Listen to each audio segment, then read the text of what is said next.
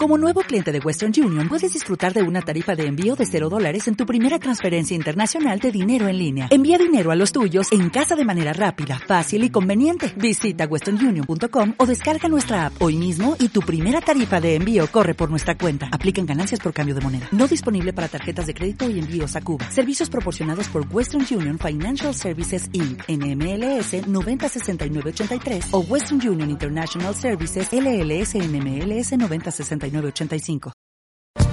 este es su programa, La Biblia Enseña, con el pastor y maestro William Castaño Barón, porque la Biblia tiene algo para ti. Esta es nuestra sección, Exploremos la Biblia. En el libro de los Salmos, en el capítulo 10, en los versículos 1 hasta el 11, dice así la palabra del Señor. Oh Señor, ¿Por qué te mantienes lejos y te escondes en los tiempos de angustia? Con arrogancia el impío persigue al pobre, sean atrapados en los artificios que han maquinado, porque el impío se gloria del apetito de su alma, y el codicioso maldice y desprecia al Señor. El impío, por la altivez de su rostro, no le busca. No está Dios en ninguno de sus pensamientos. En todo tiempo son torcidos sus caminos.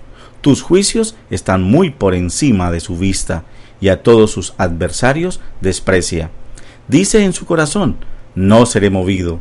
De generación en generación nunca estaré en infortunio. Su boca está llena de maldición, engaño y fraude. Debajo de su lengua hay iniquidad. Pone emboscadas a las aldeas. En los escondrijos mata a los inocentes. Sus ojos vigilan a los desdichados.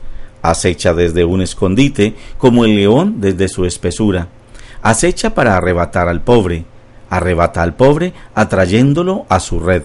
Se agacha, lo aplasta y en sus fuertes garras caen los desdichados.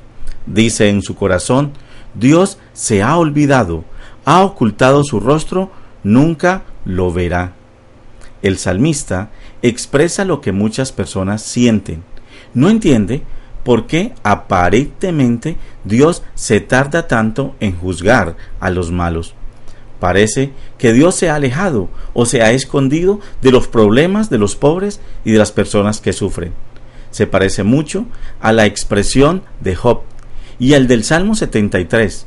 Ellos tratan de la misma inquietud. Muchas personas, cuando están sufriendo, tienen la tendencia a pensar que Dios está muy lejos. Es más, la pregunta que el salmista le hace a Dios es ¿por qué te mantienen lejos? ¿Y por qué te escondes en los tiempos de angustia? Pareciera una expresión poco respetuosa. Probablemente lo sea, pero es muy real. Es el sentimiento que una persona expresa cuando empieza a sentirse solo en medio de la angustia, de las dificultades y de los problemas. Ahora, es mucho más cuando él compara lo que está haciendo el malo. Dice que el malvado o el impío persigue, maquina, destruye, comete una enorme cantidad de cosas malas en contra de las personas que no deberían estar sufriendo tanto. Y dice que desprecia al Señor.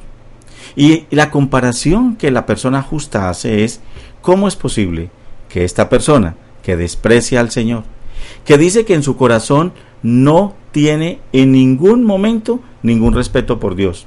Es más, piensa que jamás será movido y que esta persona jamás tendrá momentos difíciles. Dice que Dios no aparece en su mente, ni en su corazón, ni en sus planes. Cuando nosotros miramos a nuestro alrededor, pareciera que en nuestra sociedad muchísimas personas viven experiencias similares. Dice el salmista que el impío o el malo actúa con arrogancia. En, ese en medio de esa arrogancia persigue al pobre. Aquí se notan dos características muy notables de los malos. Dice, la arrogancia y la violencia están permanentemente delante de ellos. Cuando nosotros miramos a nuestra sociedad y observamos cómo tantas personas que actúan mal, que hacen el mal, que atacan y afectan a muchas personas, pareciera que nada los detuviera. Pero peor aún, pareciera que ellos pueden desafiar a Dios y nada les pasa. Pero el bueno, o la persona que por lo menos tiene una actitud diferente, pareciera que Dios no la escuchara. De allí la queja del salmista. ¿Por qué te escondes en tiempos de angustia? ¿Y por qué a los malos parece que todo les prospera? Esta es una solicitud que tiene sentido.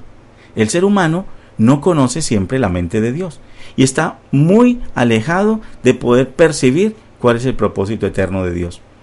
Aquí el salmista reconoce que muchísimas personas viven experiencias en las cuales sufren y sufren a causa de la maldad de otros.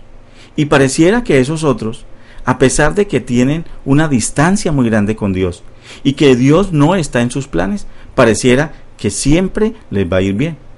Es más, el salmista piensa que estas personas se glorían del hecho de hacer el mal. Se parece mucho al mundo de hoy. Muchas personas se jactan de satisfacer sus apetitos. Eso motiva mucho el consumismo de nuestra cultura.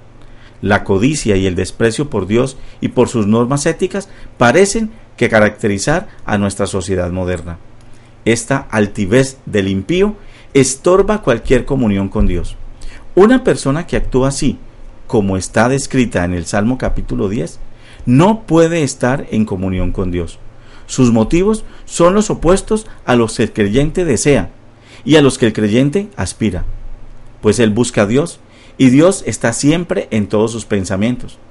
Sus caminos están siempre torcidos, los caminos del malo, porque su motivación está equivocada. En otras palabras, si una persona tiene en su corazón inclinaciones y motivaciones erradas, generalmente sus actuaciones tendrán el mismo sentido. Los juicios de las personas, piensan ellas, están por encima de los juicios de Dios. Esto quiere decir que están muy lejos de poder hacer lo correcto. Es lo, lo opuesto a lo que plantea el Salmo capítulo 18, el versículo 22. Ahora, esa ceguera que las personas plantean les hacen caer en los peligros de su vida. Los peligros más grandes que tienen que enfrentar son la confianza extrema en sí mismos y en su suerte, entre comillas.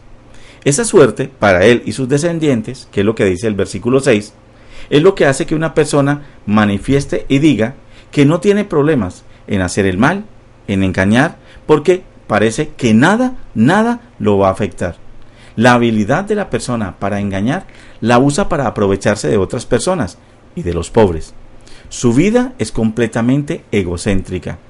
Mire lo que dice el versículo 8, el versículo 9 y el versículo 10. Todo lo hace para su propia gloria. Aquí se describe a una persona que no tiene en sus planes a Dios.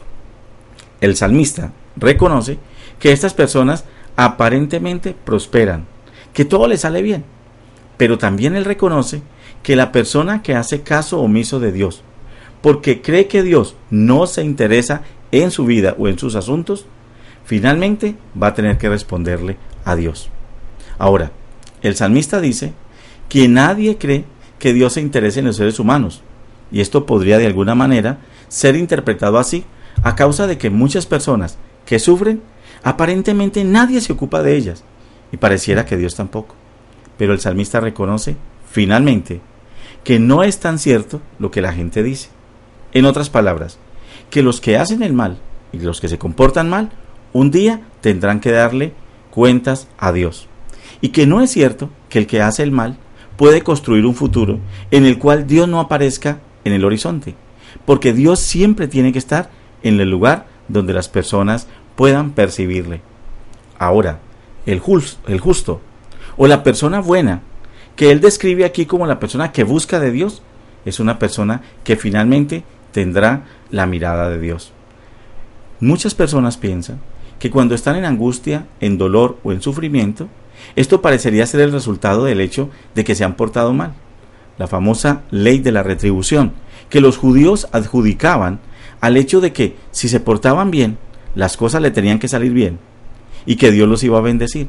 Pero si se portaban mal, entonces todas las cosas les iban a hacer mal.